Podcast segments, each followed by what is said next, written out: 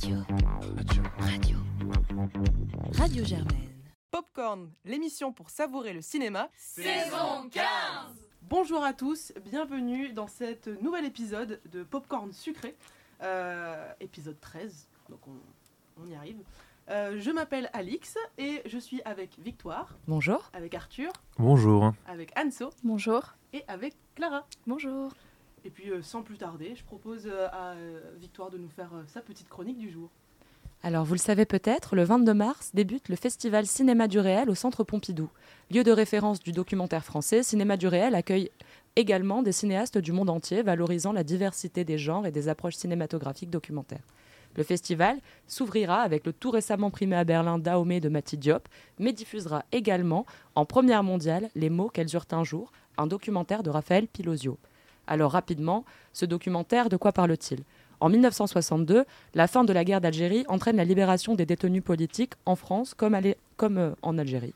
Yann Lemasson, un réalisateur de documentaires, est sollicité pour accompagner le convoi des prisonnières de Rennes à Paris. Quelques jours plus tard, il décide de profiter de la présence de ces femmes pour les interroger sur leur combat politique, leur statut de femme et les changements à venir en Algérie. Ces, im- ces images, qui lui sont confisquées dans un premier temps, lui seront mystérieusement rendues dans les années 2000. Néanmoins, la bande-son reste perdue. Plus de 50 ans après, Raphaël Pilosio part à la recherche de ces femmes afin de redonner une voix à ces images. Un film enquête qui raconte une histoire méconnue et silencieuse, mais qui raconte également les vies des femmes qui y sont liées et les mémoires lacunelles qu'elles charrient. Bon, bien sûr, j'ai vu le documentaire, sinon je ne vous en parlerai pas, et bien sûr, je vous le recommande, parce qu'il est vraiment super. Mais bien sûr, ce n'est pas de ça dont je suis venu vous parler aujourd'hui. En effet, piqué de curiosité après avoir vu ces images d'archives inédites, je me suis demandé, mais qui peut bien être Yann Lemasson pour avoir pu, tourner, pour avoir pu ouais, tourner ça? Donc, né en 1930 à Brest et mort le 20 janvier 2012, Yann Lemasson, c'est un jeune communiste qui est appelé en Algérie en 56 dans le régiment des, parachu- des parachutistes. Traumatisé par la violence de cette guerre, mais également profondément contre le principe de l'Algérie française, dès sa démobilisation en 59, il participe au transport d'armes pour les réseaux d'aide à la Fédération de France du FLN. Cet engagement pour la libération de l'Algérie passera également par le cinéma, sinon je ne serais pas là. Face à la propagande de l'armée française, naît à cette époque une contre-propagande réalisée par de jeunes combattants du FLN côté algérien et par de jeunes cinéastes militants anticolonialistes du côté français. Parmi eux, René Vautier, Cécile de Cugis, Pierre de Cholet, Olga Poliakov et, vous vous en doutez, Yann Lemasson. Ils se rendent en Algérie et en Tunisie afin de réaliser collectivement des courts et des longs métrages documentaires. Ce cinéma devient alors un instrument de guerre dans une bataille médiatique que le FLN mène contre la puissance coloniale. En conséquence, nombre des films réalisés par ce groupe seront interdits et donc projetés et diffusés clandestinement. Ces films ont pour objectif de dénoncer la propagande française, de faire changer les opinions, mais ils vont être également l'occasion de former les cinéastes dont feront partie Mohamed Lagdar Amina, donc qui est la première et unique palme d'or pour l'Afrique avec Chronique des années de Braise en 75, mais également euh, Khaled Rajdi, qui est un grand cinéaste de la glorification nationale sous l'ère Bouteflika, ou Jamel Chanderli, qui seront parmi les premiers cinéastes de l'Algérie indépendante. En 61, Yann Lemasson tourne en Tunisie avec Olga Poliakov, j'ai 8 ans, émouvant et efficace réquisitoire, simplement constitué de dessins d'enfants algériens réfugiés qui témoignent en off des exactions de l'armée française. J'ai 8 ans a, a été interdit 10 ans sur le territoire français. Un an plus tard, en 62, le, colonial- le colonialisme français fut encore l'une de ses cibles, à La Réunion cette fois-ci avec Sucre amer, lui aussi interdit pendant 10 ans.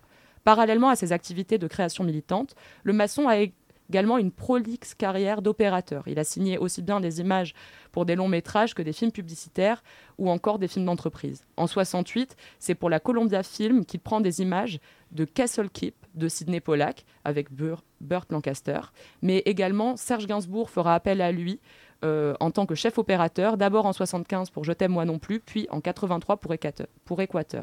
En 1971, au Japon, Yann Lemasson réalise le film militant anti-impérialiste Kashima Paradise, qui sera présenté au Festival de Cannes en 1974 et sélectionné aux Oscars en 1975. En 1980, il filme à plusieurs reprises les mouvements féministes du MLAC, le mouvement pour la libération de et l'avortement euh, et la contraception. Et il réalise dans ce cadre un documentaire formidable qui s'appelle Regarde, elle a les yeux grands ouverts. Je ne vais pas m'attarder sur l'ensemble de sa carrière, puisqu'il a à son actif plus d'une quinzaine de films en tant que chef-op, six en tant que cadreur et six en tant que réalisateur, sans compter ceux qu'il a réalisés collectivement et donc qui ne sont pas répertoriés officiellement à son nom. Euh, mais je vous invite très fortement à regarder l'ensemble de son travail, dont la quasi-totalité est disponible gratuitement sur YouTube. Vous l'avez compris, Yann Lemasson, ça a été un grand militant, mais aussi un grand cinéaste. Et s'il est aujourd'hui un peu tombé dans l'oubli, son travail, lui, continue d'inspirer divers réalisateurs. Ainsi, je vous invite également à vous rendre au Festival du Réel afin de voir Les mots qu'elles eurent un jour, un documentaire de Raphaël Pilosio qui lui rend un très bel hommage. Bah super, merci beaucoup pour ta chronique Victoire. Rien, avec plaisir. Pauline, je te laisse continuer sur ta chronique. Euh, je vais faire ma critique à distance sur le film Une vie de James Howes qui est sorti il y a quelques semaines maintenant. Euh, ce film est une adaptation d'un livre publié en 2014 par Barbara Winton, dans lequel elle raconte la vie de son père, qui, euh, en 1938, euh, à Prague, a sauvé des milliers d'enfants juifs qui, sans lui, auraient été déportés dans les camps de concentration. C'est un film sur lequel j'ai énormément de réserves, que j'ai pas adoré loin de là notamment euh, parce que j'ai trouvé la photographie assez peu audacieuse, euh, trop soignée, trop polissée. Euh, on a une répétition de plans qu'on voit continuellement, un peu tout le temps le même, avec un effet de faible profondeur de champ qui fait, qui donne un côté un petit peu romanesque, un peu suranné, mais qui finalement fait perdre, selon moi, toute la force euh, du propos. C'est des mécanismes euh, qui sont utilisés, en fait, qui sont vus et revus, euh, notamment dans la construction du récit, qui débute dans les années 80 avec un objet qui va déclencher le enfin qui va raviver le traumatisme euh, chez le personnage. Et donc on va avoir des flashbacks euh, continuels notamment avec euh, une valise qui va incarner un petit peu le traumatisme et qu'on va revoir tout au long du film. Ce qui au bout d'un moment est un petit peu poussif comme mécanisme. Je parlais de la photographie ben elle est ouais comme dit très très polissée un petit peu onirique mais en fait par là elle perd toute sa véracité, elle perd en profondeur et euh, euh, que ce soit euh, la réalisation ou le montage, on a l'impression d'être quelque chose sur quelque chose de, très cliché et d'assez peu créatif en fait. je pense qu'en tant que spectatrice, j'aurais aimé me faire surprendre par le film et en fait là justement j'avais l'impression de rester sur un propos superficiel. Et en tant que spectatrice, j'avais l'impression d'être continuellement prise par la main, euh, avec des scènes qui m'expliquaient et qui me réexpliquaient des choses que, au bout d'un moment, j'avais quand même fini par comprendre. Donc voilà, euh, c'est euh, c'est un petit peu lourd, c'est un petit peu trop romanesque, avec des personnages également très manichéens, même si bon, ça, ça peut à la limite assez bien servir le propos. voilà, j'ai quelques regrets à ce niveau-là. Après, on peut quand même souligner, je pense, le jeu d'acteur. On a un casting qui est très très bon et euh, qui rattrape un petit peu, euh, notamment par la qualité de jeu, qui, rattrape un petit peu le film et euh, ce, que la, mise en scène va avoir de, de trop de trop poussé, de trop polissé, et en fait compensé par une certaine justesse, une certaine retenue des acteurs, notamment de Anthony Hopkins, qui joue euh, donc euh, Nicholas euh, Winton âgé. et qui, qui, incarne très très bien son rôle sans tomber dans le pathos et ce qui rend le film quand même très touchant. donc voilà, je pense que malgré toutes ces limites en termes de réalisation, par ses acteurs, par l'histoire qui est quand même très belle et très émouvante, le film parvient à nous cueillir par moments, parvient à être euh, euh, émouvant, même si je pense que ce que je vais en retenir, c'est avant tout euh, son aspect très académique, disons, qui est vraiment dommage. Arthur, si tu veux continuer. Oui, alors moi du coup ça va être une chronique droit de réponse parce que euh, il y a trois semaines, deux trois semaines, j'avais vu euh, Sans jamais nous connaître de Andrew Haig et je n'avais pas pu venir euh, à Popcorn Salé qui a défoncé ce film-là. Alors que pourtant, je m'étais foutu de la gueule de ce film au début avec la bande-annonce que je trouvais pour le coup assez moyenne. Et je me disais, oh là là, le mélo, naze, donc on a vu mille et une fois, qui va rien nous apporter. Et J'étais vraiment le plus défaitiste, surtout que Paul Mescal, la dernière fois que je l'ai vu, c'est dans Aftersun, que je n'avais pas trop aimé. J'étais vraiment sorti, euh, j'allais vraiment au cinéma en traînant des pieds, j'en suis ressorti, euh, les yeux gonflés, plein de larmes. J'ai adoré ce film-là. Au niveau chialomètre, c'est passé très très très haut, mais visiblement, euh, Popcorn Salé est rempli de cœur de pierre. Donc du coup, moi, je vais vous en parler, je vais défendre un peu ce film-là. Euh, euh, All of Us Strangers sans jamais nous connaître est du coup un film britannique de Andrew Egg qui parle euh, de l'histoire de Paul Mescal, enfin du personnage de Paul Mescal qui est un jeune homme un peu perdu dans sa vie et qui au, moment où il rencontre un autre homme qui vit dans l'immeuble avec lui, qui commence une histoire d'amour entre deux, va essayer de faire la paix avec les deuils de sa vie, notamment celui de ses parents. Euh, c'est un film qui déjà va tordre le cou à quelque chose qui aurait pu être vraiment euh, très classique en fait. Comment on raconte euh, le deuil comment on raconte la séparation avec les parents. Et je vais pas dévoiler comment il le fait. Je dis juste de ne pas regarder la bande annonce parce que la bande annonce bah, du coup dévoile en fait le, le- procédé de mise en scène mais qu'il le fait d'une manière très innovante et à la comment dire, la critique facile qu'on pourrait dire de ah mais c'est un tir larme euh, c'est trop facile euh, on veut vous faire chialer. Bah oui mais au bout d'un moment le film il- vu ce qu'il raconte et vu la, la procession qu'est un deuil bah, en fait, on est obligé de chialer un moment, on est obligé d'avoir cette, cette phase de décompression et d'acceptation qui est une phase qui euh, est très remuante, très dure sentimentalement parlant, mais qui est obligée. Et je trouve que ces critiques-là sont un peu cyniques, en fait, de reprocher au film d'être un tire-larme, puisque l'exercice même qu'il entreprend est un exercice qui oblige à cette grande vulnérabilité, à ce grand foisonnement d'émotions, et vouloir se restreindre dans un cinéma qui serait... euh, un peu distancié, un peu prout-prout, un peu je veux pas trop me mouiller et tout ça, bah, en fait, n'aurait aucun sens dans ce film-là parce que justement, c'est exprimer ses émotions. Donc, exprimer ses émotions dans un film qui se restreindrait, je trouve que ça n'a aucun sens. Et c'est pour ça que je reconnais que ce film-là a un- une, vraie, euh, comment dire, a une vraie valeur. Et c'est presque, je, comment dire, je trouverais que son pendant un peu raté, alors bien qu'il a de très grande qualité, ce serait en fait Aftersun qui euh, se refusait à aller trop loin dans l'emphase, aller trop loin dans l'émotion, euh, et qui du coup en fait en venait à avoir une certaine euh, distance avec les personnages que je trouvais vraiment dommage. Là le film, il épouse ces personnages, il épouse en fait la distance.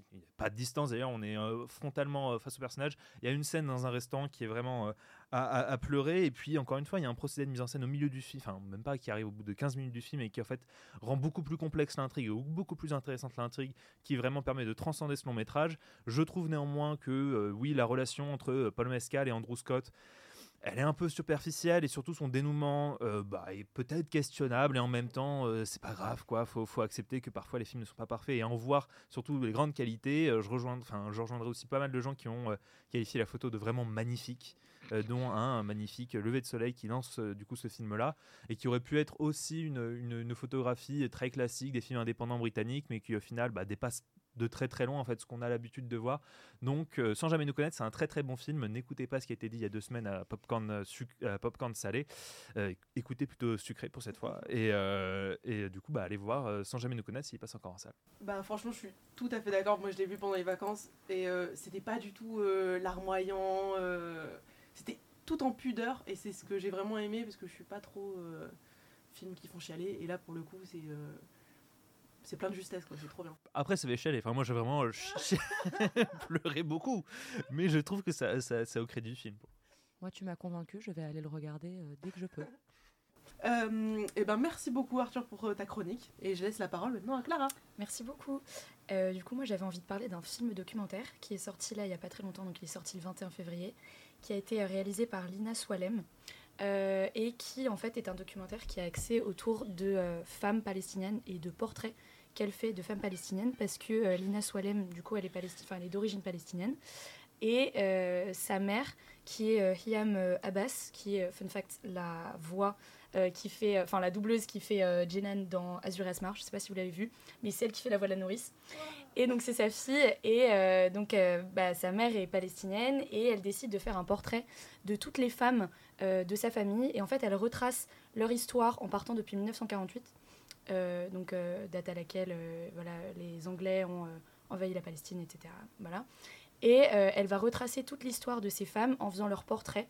euh, par le biais donc, de photos qu'elle a réussi à récolter, et notamment par le biais du récit que sa mère fait euh, de l'histoire de ces femmes. Et donc c'est un, un film qui est vraiment magnifique. Enfin, il est vraiment incroyable.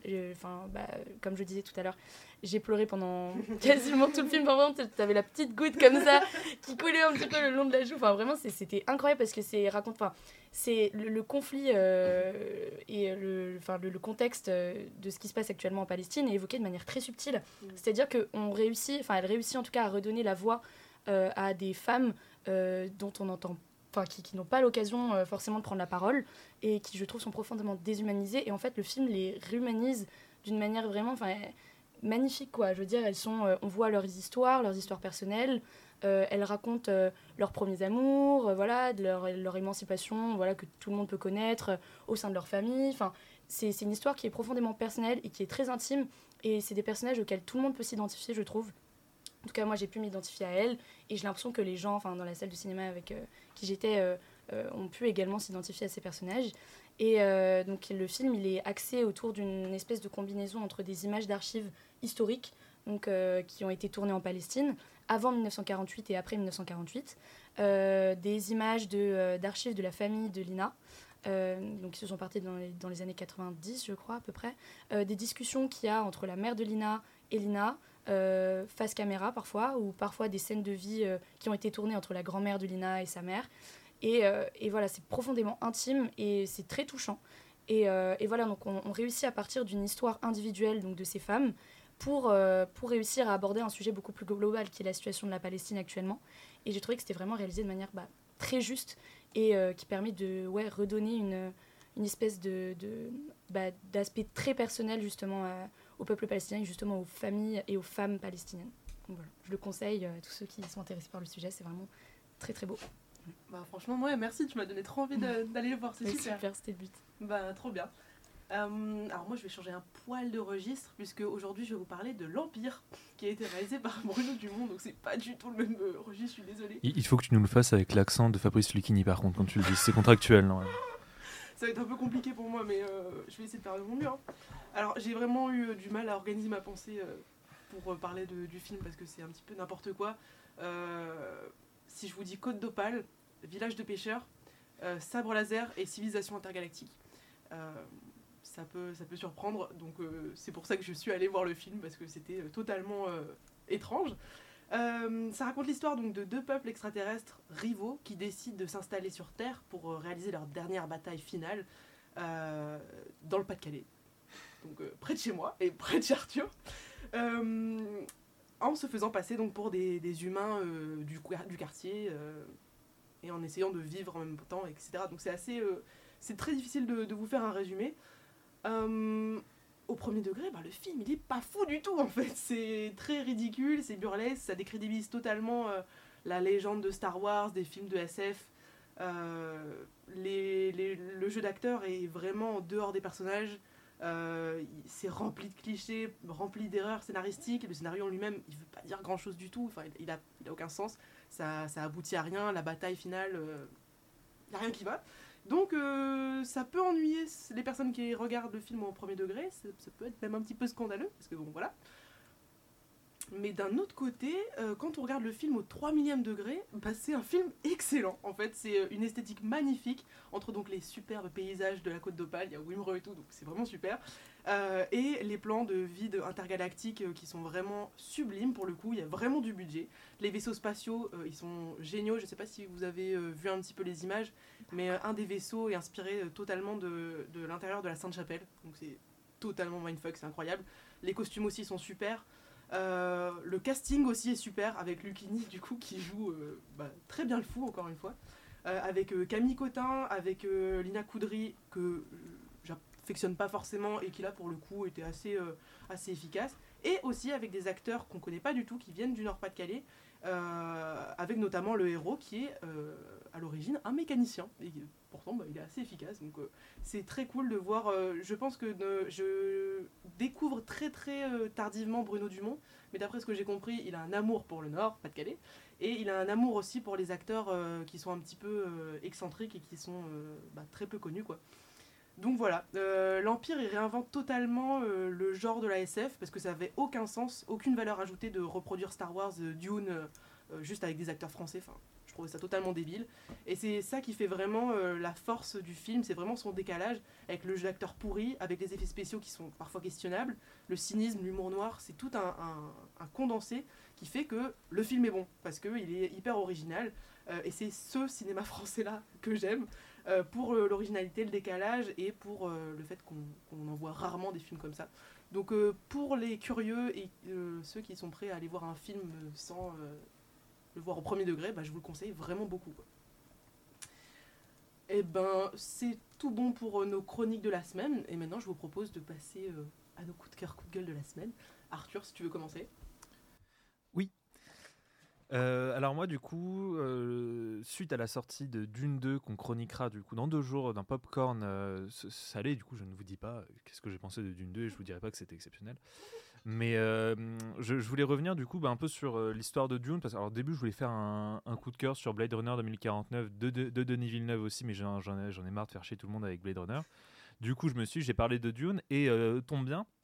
Sur Arte est sorti le documentaire Jodorowsky Dune, euh, qui parle de la tentative d'adaptation du roman Dune de Frank Herbert, qui a eu lieu dans les années 70, euh, faite par Alejandro euh, Jodorowsky, qui a tenté de, voilà, de, faire, de construire un monde, en- enfin de construire l'œuvre Dune au cinéma, et qui avait une imagination complètement folle.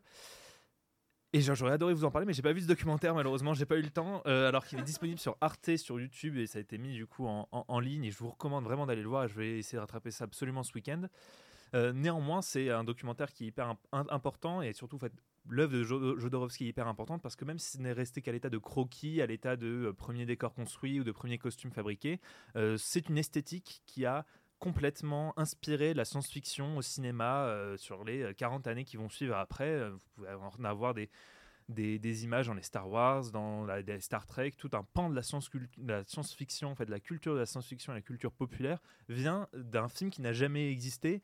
Et je trouve ça complètement fascinant et passionnant et de voir à quel point un artiste allait loin dans la conception euh, d'un film. C'est aussi un super moyen de voir ce qu'est la pré-production d'un film et à voir comment ça peut être long, laborieux, difficile. Bon, encore une fois, je parle d'un film que je n'ai pas vu, mais c'est tellement une œuvre à part entière Jodorowsky qu'elle transcende en fait le fait de même si on ne l'a jamais vu et qu'on n'en a pas aucune idée de ce que c'est techniquement parlant, elle transcende vraiment par son inspiration euh, toute la science-fiction des années 60, 70, enfin des années 70, 80, 90, 2000 et énormément de réalisateurs et de réalisatrices s'en revendiquent encore aujourd'hui.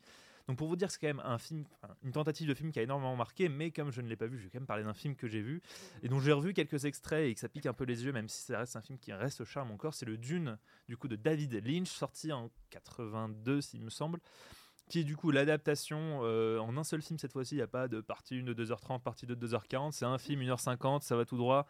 Bon, c'est rushé, c'est très très très rushé évidemment. Il y a énormément d'éléments de l'intrigue qui sautent qui passent à la trappe. Mais c'est une version, même si je pense que je préfère celle de Villeneuve, une version qui est hyper intéressante, beaucoup plus punk, euh, qui est vraiment pas du tout lynchienne. Un Lynch, euh, ça a été un yes man dans ce film-là. Il a pas eu, il a, il a d'ailleurs il renie complètement le film aujourd'hui. Euh, son, son œuvre a été complètement refaite par les studios, mais ça reste du coup un objet hyper bizarre qui n'aurait jamais dû sortir en fait parce que c'est un film qui n'a ni queue ni tête, qui a une esthétique qui ne sait pas du tout vers quoi où aller, mais c'est ça qui le rend passionnant parce que ça a des plans à la fois hyper impressionnants, hyper intéressants, euh, notamment par exemple les vers des sables qui sont pas mal faits du tout, avec des plans mais immondes, dégueulasses, des plans de maquettes vraiment à gerbant et tout ça.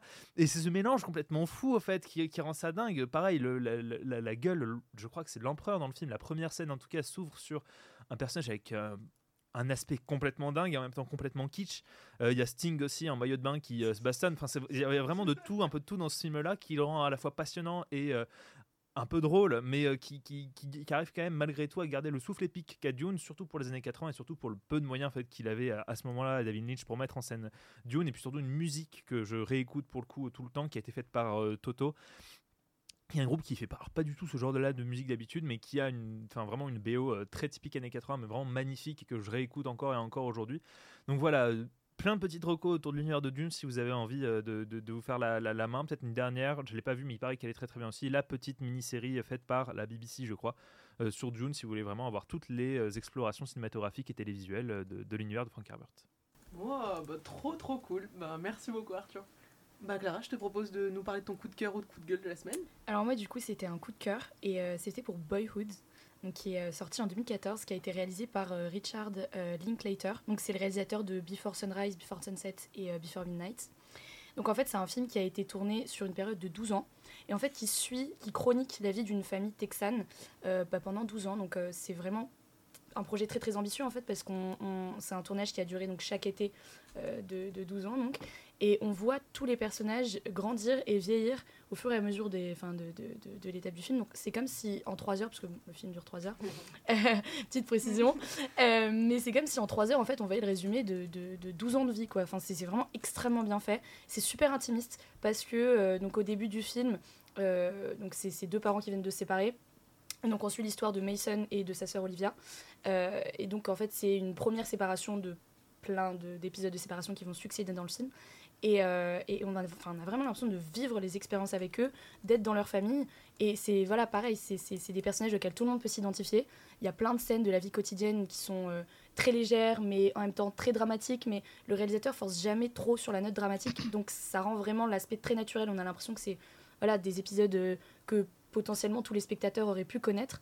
Il aborde plein de sujets que euh, voilà, les gens vivent au travers de leur vie, donc euh, les premières expériences amoureuses, les violences conjugales, les séparations, euh, les déménagements, enfin le fait de, changer complètement d'environnement, de déménager, d'arriver dans une nouvelle école, de connaître personne. Enfin voilà, il, suit énormément de passages de vie euh, d'une manière vraiment bah, très subtile et très très bien faite, qui, euh, qui donne envie en fait finalement de suivre les personnages au travers euh, bah, toutes ces expériences. Et euh, donc voilà, il y a Ethan Hawke qui d'ailleurs qui joue le père euh, de Mason et de Olivia. Donc euh, il a joué bah, dans euh, tous les films euh, que j'ai cités avant, donc Before Sunrise, Before Sunset, tout ça. Il joue très très bien, il est super touchant. Euh, Enfin vraiment, j'ai trouvé qu'il était formidable dans le film. Et, euh, voilà, donc euh, comme je disais, c'est- un résultat que moi j'ai vraiment été bluffée. Vraiment, je regardais le film, je me dis waouh, c'est dingue. Le, le- tournage a duré 12 ans, il s'est investi sur 12 ans quand même. Ça, ça a dû être un, investissement quand même incroyable. Et euh, en, en 2015, je crois qu'il il a raflé énormément de prix ce film. Il a gagné le Golden Globes de, du euh, meilleur film dramatique. Et je crois qu'en 4 jours, je pourrais pas vous citer toutes les, toutes les nominations qu'il a réussi à obtenir, mais il a, il enfin, il a raflé 7 nominations en 4 jours, je crois. Enfin voilà, il a gagné euh, tous les, tous les prix des critiques euh, britanniques et euh, euh, enfin, américains et tout. Enfin, c'était vraiment un succès. Enfin, quand il est sorti, ça a fait un, un bruit énorme. Et je trouve que c'est un film dont on parle pas assez, alors que vraiment, enfin, c'est un film concept qui est super original et euh, dont on devrait s'intéresser.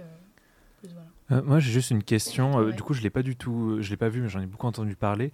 Est-ce que le fait que ce soit étalé sur 12 ans, vraiment d'une manière technique, est-ce que ça se voit? Est-ce que par exemple, il, doit à un moment changer de caméra ou Non, changer de manière de filmer, ou il arrive vraiment à avoir une homogénéité sur tout le film? C'est incroyable parce qu'il y a une. Enfin, moi en tout cas, je l'ai pas du tout ressenti. Après, peut-être que voilà, je suis pas non plus super connaisseuse de. Enfin, en tout cas, c'est des détails qui, je trouve, se remarquent absolument pas euh, à l'œil de quelqu'un qui a pas des connaissances techniques très très précises. T'as l'impression qu'ils l'ont tourné en 3 en trois mois, quoi. en Ouais. fait. Ok, Limite, tu dis, mais c'est dingue, on dirait qu'ils ont changé d'acteur, euh, comme pour un tournage classique euh, où voilà, pour euh, suivre un personnage qui grandit, on prend un acteur qui lui ressemble un peu, mais c'est pas, mais là c'est vraiment eux. Enfin, c'est à la limite du documentaire, quoi. On dirait que c'est un documentaire qui, ouais, vraiment, c'est dingue. Tu, moi, je sais que moi, j'avais regardé la première fois quand j'étais un peu petite, je l'ai revu il y a pas longtemps. Quand j'étais petite, je me suis dit, mais euh, comment c'est possible? Enfin, je comprends pas. Ils ont accéléré le temps. Enfin, c'est étrange. Le personnage, il, euh, on il, enfin, il passe de, de quoi, de 6 à 19 ans. Enfin, c'est de 6 à 18 ans plutôt. Euh, ouais, c'est incroyable, ça se remarque absolument pas, c'est super fluide et c'est vraiment très très agréable à regarder. Parce que même au niveau de la manière dont c'est filmé au niveau de la bande son, c'est très doux. C'est un film euh, aux images très douces et euh, c'est vraiment filmé avec une grande fluidité et les images sont très belles. Donc c'est vraiment, en plus de- de- d'être super intéressant, c'est vraiment très très agréable à regarder.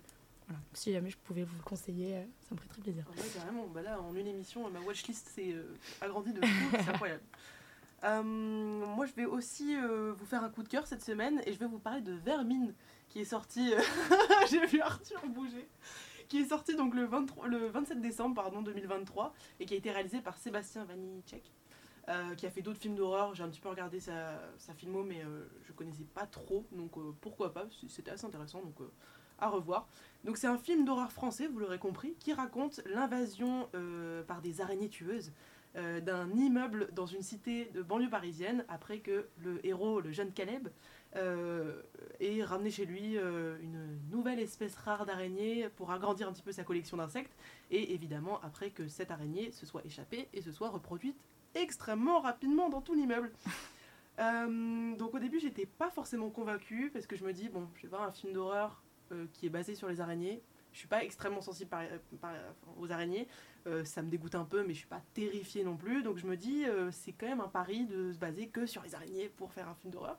Et en fait, pas du tout. Le film va de plus en plus vite et l'horreur se, développe à la mesure que l'histoire s'accélère en fait. Et euh, le film va plus se baser sur la peur des araignées et la peur elle-même plutôt que sur les araignées toutes seules. Et en fait, la panique et le stress qui est généré dans tout le film est extrêmement contagieux. Donc euh, c'est extrêmement, extrêmement impressionnant. Les araignées, elles sont particulièrement efficaces. Le film, il a été quand même nommé au César des meilleurs effets visuels. Il n'a pas été n'a pas été récompensé, mais franchement, il le méritait parce que c'est pas euh, pas anodin quand même de réussir à faire peur avec euh, des araignées, parce pourrait faire des, des, insectes moches en CGI, euh, ça aurait pas eu du tout le, même effet, donc c'est extrêmement efficace. Les acteurs aussi, on frôle presque le cliché de, des, des, jeunes de cité, mais vraiment de justesse, pour vraiment avoir des personnages qui sont hyper, hyper complets, donc c'est un plaisir aussi. évidemment, le huis clos enfermé dans le bâtiment, dans la tour, mais il renforce totalement la panique, la claustrophobie du film. Donc euh, j'ai trouvé ça très très sympa. Et en fait, derrière toute cette réalisation de films d'horreur avec les araignées, etc., bah il y a plein, euh, plein de, pistes d'analyse qui peuvent être hyper pertinentes. Euh, et le film il questionne surtout notre relation face à l'inconnu, puisque notre réflexe forcément bah, c'est d'utiliser la violence quand on, on, flippe. Et le principe de, des araignées dans le film, c'est qu'elles n'attaquent que parce qu'elles sont attaquées elles-mêmes. Et du coup, bah, ça nous interroge sur euh, notre relation face à l'inconnu. Et cette euh, relation-là, eh ben, elle peut être transposée à la relation que les jeunes des quartiers euh, ont avec le reste de la société et surtout même avec la police actuellement. donc voilà, je trouve que c'est un film qui est en fait un film engagé alors que c'était parti pour être juste un film d'horreur sur les araignées. Donc je trouve que le film en fait il est très bon. C'est un film d'horreur français et l'horreur française, moi je la salue parce que elle est pas forcément tout le temps reconnue et pour le coup bah, j'ai presque jamais été déçu en fait. Euh, la BO elle est super, c'est du gros rap français et je trouve que ça dénote totalement avec euh, la petite musique angoissante habituelle, donc euh, ça, a un effet génial. Les effets visuels, bah, super aussi. L'ambiance canon, donc je vous recommande totalement Vermine. Faites-vous violence pour ceux qui ne sont pas habitués aux films d'horreur parce que ça peut être une belle petite découverte. Et maintenant, je laisse Pauline nous parler de son coup de cœur ou coup de gueule de la semaine. La semaine dernière, j'ai eu un énorme coup de cœur sur le film Husbands de John Cassavetes, euh, réalisé en 1970 et qui euh, repasse en ce moment à la Filmo si vous voulez aller le voir. C'est un film qui s'ouvre sur un, enterrement. Euh, trois, trois hommes assistent à, l'enterrement de leur ami et à partir de là vont bouleverser dans une profonde crise existentielle où ils vont interroger leur vie, mais aussi leur masculinité, leur rapport à la famille et à, à, leur mode de vie en fait de, manière générale. C'est un film qui est extrêmement contemplatif avec un rôle de l'implicite hyper important.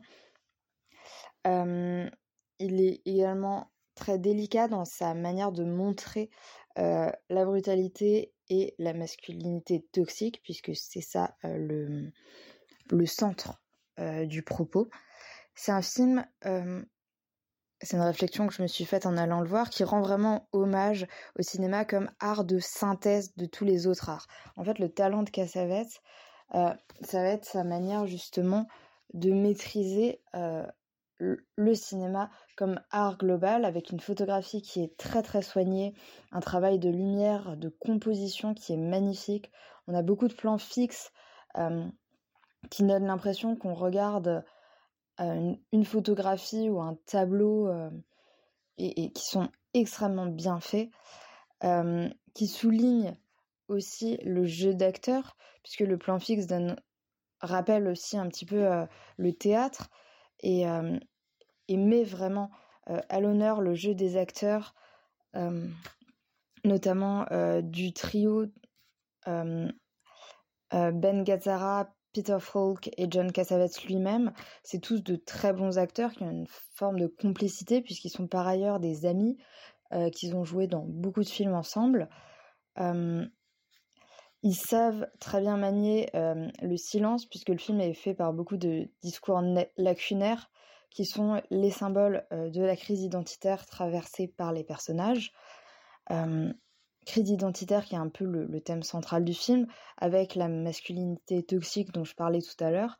Et de ce point de vue-là, je trouve que c'est un film qui a très bien vieilli, parce qu'un film euh, réalisé il y a 50 ans sur la masculinité, ça aurait pu prendre quelques rides. Et là, je trouve que c'est vraiment pas le cas.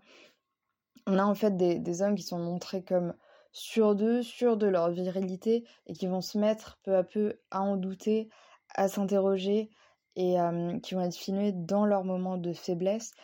Et de ce point de vue-là, Cassavet explore un petit peu le motif du anti-héros avec des, des personnages qui ont quelque chose de trivial, qui sont à la fois détestables et touchants par leur fragilité et par leur obstination dans des schémas un petit peu préconstruits.